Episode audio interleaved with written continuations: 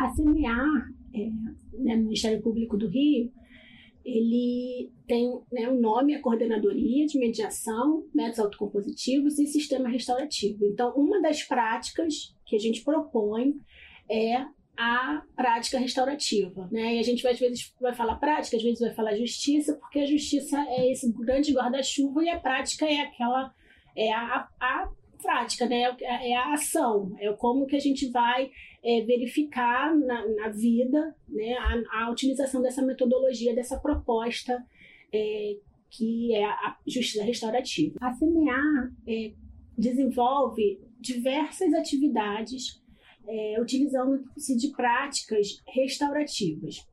É, muitos casos individuais são encaminhados pelas promotorias de justiça de infância infracional, em que a gente pode, utilizando as técnicas pelos facilitadores, técnicas de justiça restaurativa, é, buscando essa, essa composição né, entre as partes, entre os envolvidos e a comunidade, os familiares. Então, a gente tem diversas situações em que a gente utiliza situações, às vezes, de estupro de vulnerável, é, situações de lesão corporal intrafamiliar, é, porque a gente percebe que a prática restaurativa é muito produtiva quando a gente está lidando com situações é, de relações de trato continuado. Então, situações familiares em que aquelas pessoas elas vão continuar se relacionando, independente, não que seja condicionante para a gente utilizar da prática, mas situações em que a gente percebe que essas pessoas têm uma relação prévia àquele ato ilícito,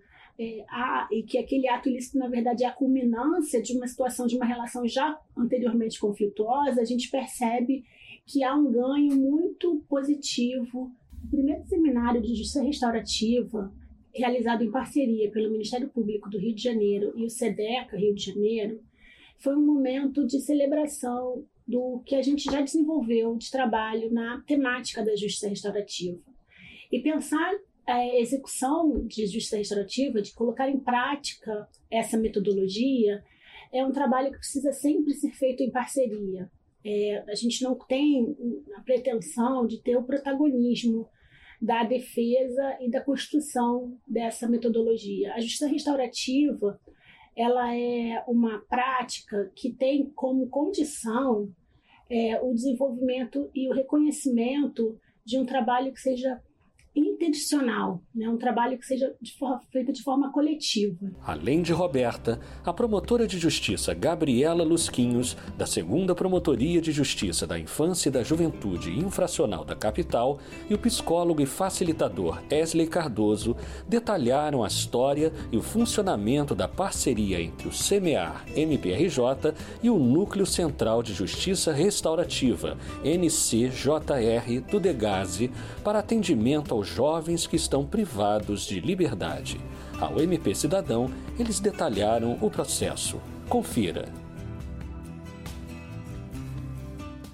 Bem, um processo desse, ele é desenvolvido é por um facilitador. O que, que, é um facilitador, então? Um facilitador é uma pessoa que é treinada, que entende as metodologias que operacionalizam a justiça ativa e a partir disso ele vai ali é, ajudar, é, guardar aquele procedimento para que ele aconteça. Esse facilitador ele entende a metodologia e ele vai na realidade conseguir é, ajudar aquelas pessoas a partir da metodologia a olharem para aquilo que causou um dano tem dois pontos aí que são importantes. Eu acho que é, é, é, legal a gente considerar, né?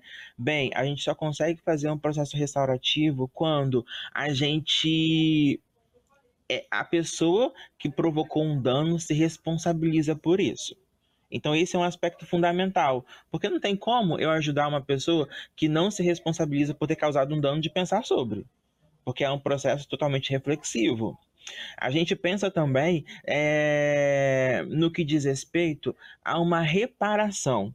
O que, que é uma reparação? Né? Aquela pessoa que sofreu um dano, ela, ela teve algumas necessidades que não foram atendidas naquele contexto. E pensar em reparação é pensar em como é que essa pessoa que causou um dano, ela pode, é, o que ela pode fazer a fim de, vou falar assim, amenizar aquela dor e trazer aquela pessoa algum tipo de conforto. Então, basicamente é isso. É um processo em que eu vou ajudar as partes a poder pensar. Vou trabalhar com elas necessidades e sentimentos e, coisas que são, posso falar assim, mais delicadas ou duras, ajudá-las a entrar em contato com isso e a partir disso construir um caminho diferente. Diversas são as possibilidades de aplicação da justiça restaurativa para os adolescentes em conflito com a lei.